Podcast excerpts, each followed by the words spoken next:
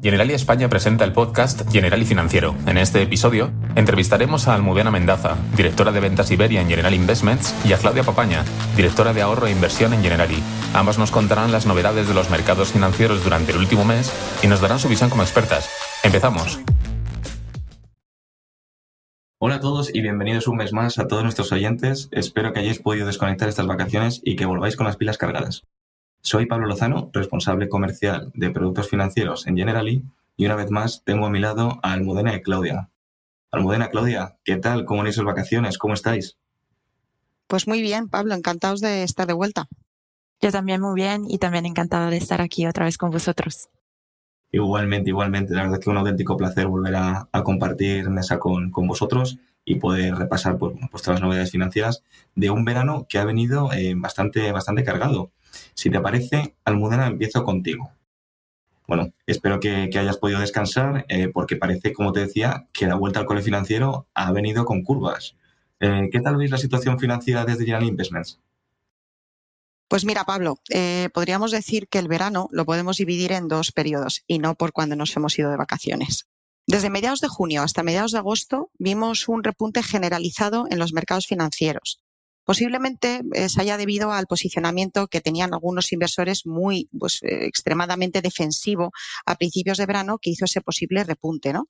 Sin embargo, desde mediados de agosto, aunque estuviésemos algunos en periodo de descanso, las esperanzas de esa recuperación pues, se fueron desvaneciendo.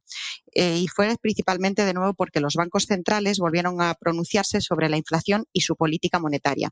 Tanto la Reserva Federal de Estados Unidos como el Banco Central Europeo fueron bastante agresivos en sus declaraciones. De hecho, a la vuelta de verano, el Banco Central Europeo ha llevado a cabo el incremento de tipos más fuerte de su historia en una sola vez, es decir, 75 puntos básicos. En resumen, los bancos centrales tienen la misión de acabar con la inflación, sea cual sea el coste para el crecimiento económico, eso lo han dejado bastante claro, así que este otoño vamos a volver a tener el foco en estos dos aspectos que si recordáis en nuestras ediciones anteriores ya poníamos eh, eh, de manifiesto que era lo más importante en este año. Efectivamente, Almudena, como, como tú bien has dicho, pues fueron un poco las variables que hemos ido repasando y un poco pues las que también me gustaría volver, volver a enfocar para conocer vuestra previsión. Crecimiento e inflación, Almudena. ¿Cuál sería tu diagnóstico en estas dos variables? A ver, los, detalles geográficos, es decir, donde en Estados Unidos, Europa principalmente, pues varían mucho. Pero en general, la economía mundial se está desacelerando. Eso es una realidad que vamos viendo mes a mes. En concreto, en la eurozona, pues aunque se ha defendido bastante bien en el primer semestre, desde General Investment sí que esperamos que el segundo semestre sea en general mucho más débil en cuanto a crecimiento económico. La crisis energética es más significativa aquí en Europa, eso no se le escapa a nadie, y frena tanto la oferta como la demanda. En cambio, en Estados Unidos el primer semestre ya fue negativo en cuanto a crecimiento, pero el consumidor ha experimentado un buen repunte en el tercer trimestre, en este comienzo, por lo cual, bueno, eh, eh, somos mm, algo más, más, más positivos. Pensamos que la inflación ha tocado techo en Estados Unidos, eso también lo empiezan a descontar algunos agentes del mercado, y lo hará este año en la eurozona, pero aún es pronto para saber en qué nivel quedará, por lo cual crecimiento más, eh, desacelerado, más lento, eh, con la posibilidad de ver una recesión eh, y la posibilidad de ver también ese techo a la inflación tan esperada pues, por todos. Recordando lo que hablábamos en el podcast anterior, una inflación generalizada nos afecta directamente a nuestro día a día. Es decir, en la cesta de la compra, que cada vez se vuelve más cara, la hipoteca nos sube, junto a otras cosas que yo personalmente ya he empezado a notar. Pero aparte de un mercado con esta inflación, ¿Cuál sería vuestra opinión en términos generales de mercado? ¿Cómo lo veis? Efectivamente, hay que bajar un poco al terreno de, las inversiones, de los activos. ¿no? En General Investments mantenemos una postura de inversión defensiva, la verdad. Y por ahora, dado el deterioro económico y el endurecimiento de los bancos centrales que ya os estamos comentando, no pensamos que vaya a cambiar en el corto plazo. No es un gran entorno para la renta variable, para las compañías, las acciones de las compañías, aunque hay que destacar la fortaleza que están teniendo las empresas en sus resultados. ¿no? Eh, siguen dando resultados positivos a pesar del entorno macroeconómico y por tanto seguimos de cerca oportunidades que se pueden ir desde ya generando.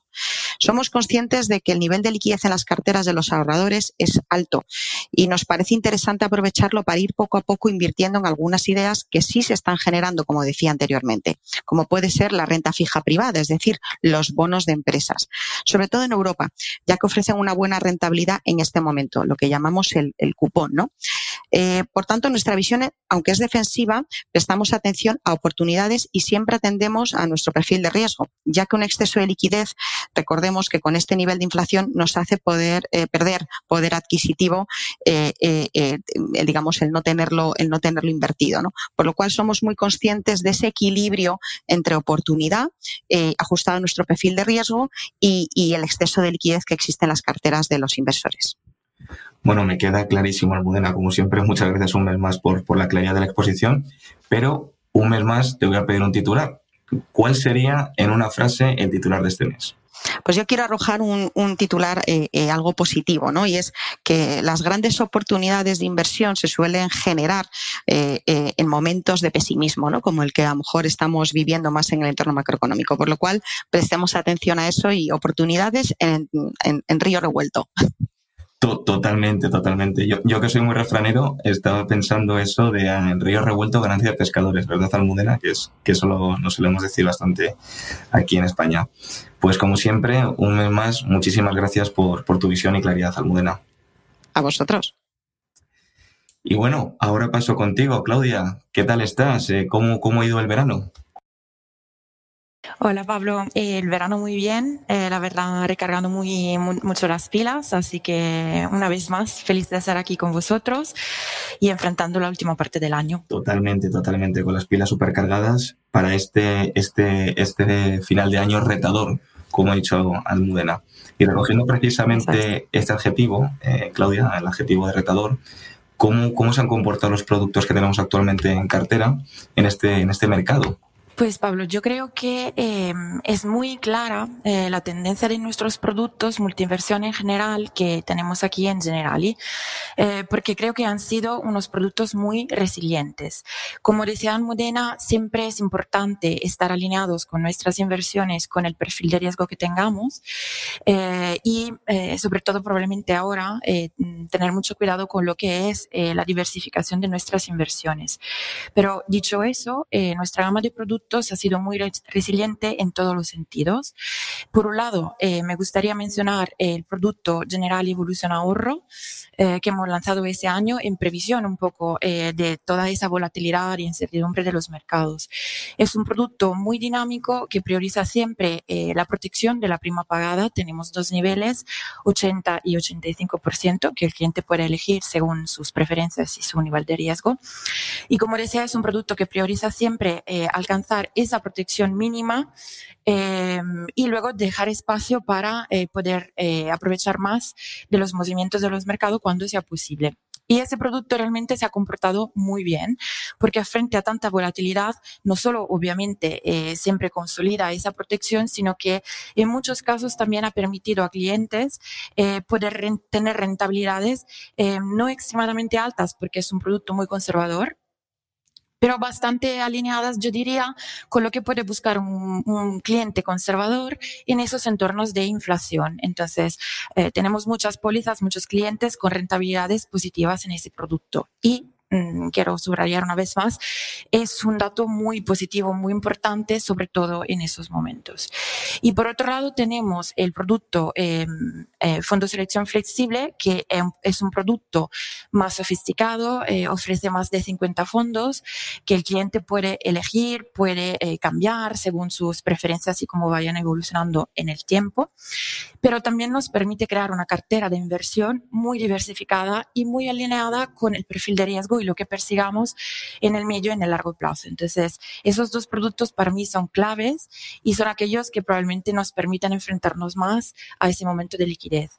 Y solo por cerrar, quiero reforzar el mensaje de eh, Almudena, que es decir, eh, tenemos que tener cuidado siempre, pero sobre todo en esos momentos donde la inflación es muy alta, tenemos que tener cuidado eh, en dejar nuestro dinero demasiado en liquidez, porque así como la, para las gestoras, que era lo que nos comentaba Almudena, es un problema, entre comillas, porque mm, mucha liquidez al final em, se deja comer por la inflación y perdemos poder adquisitivo, igualmente pasa lo mismo para nosotros, para nosotros clientes, para nosotros eh, personas, digamos, eh, no profesionales en el, en, el, en el tema. Entonces es importante que cada uno de nosotros, sobre todo ahora, eh, logremos encontrar soluciones para poner a trabajar nuestro dinero conforme a nuestro perfil de riesgo. Nos queda, nos queda clarísimo, Claudia. Sí que mantendremos un ojo a estos dos productos que nos has dicho, tanto evolución ahorro como a fondo selección flexible eh, pues bueno, pues como una muy buena opción para, para planificar nuestras inversiones en el medio y largo plazo. Claudia, un mes más, muchísimas gracias por compartir un ratito con nosotros. Ha sido todo un placer tenerte aquí. Muchas gracias, Parvo, para mí también. Y a vosotros oyentes, pues bueno, ya lo han escuchado. Yo me quedo con varias palabras. Me quedo con palabras como la elevada inflación y me quedo también con palabras como la oportunidad eh, o la falta de oportunidad que podría ser el tener unas elevadas posiciones en, en liquidez, como ha señalado Claudia. Y me gustaría resaltar el último mensaje que ha señalado Almudena, que al final es muy, es muy español, ¿no? Que es al río revuelto, ganancia de pescadores, ¿no? Entonces, pues en este tipo de mercados pues aparecen oportunidades concretas a las que tenemos que estar atentos. Yo por mi parte despediros a las dos y convocaros para el próximo mes, que estoy ya deseando de volver a grabar con vosotras para ver cómo se ha comportado el mercado y para ver cómo se han comportado estas oportunidades. Y por supuesto, muchísimas gracias a todos vosotros por acompañarnos un mes más. Nos vemos pronto y recordad que si tenéis cualquier cuestión nos podéis escribir por nuestros canales de redes sociales para que planteemos vuestras dudas en este podcast tanto a Claudia como a Almudena. Un abrazo enorme y nos vemos muy pronto.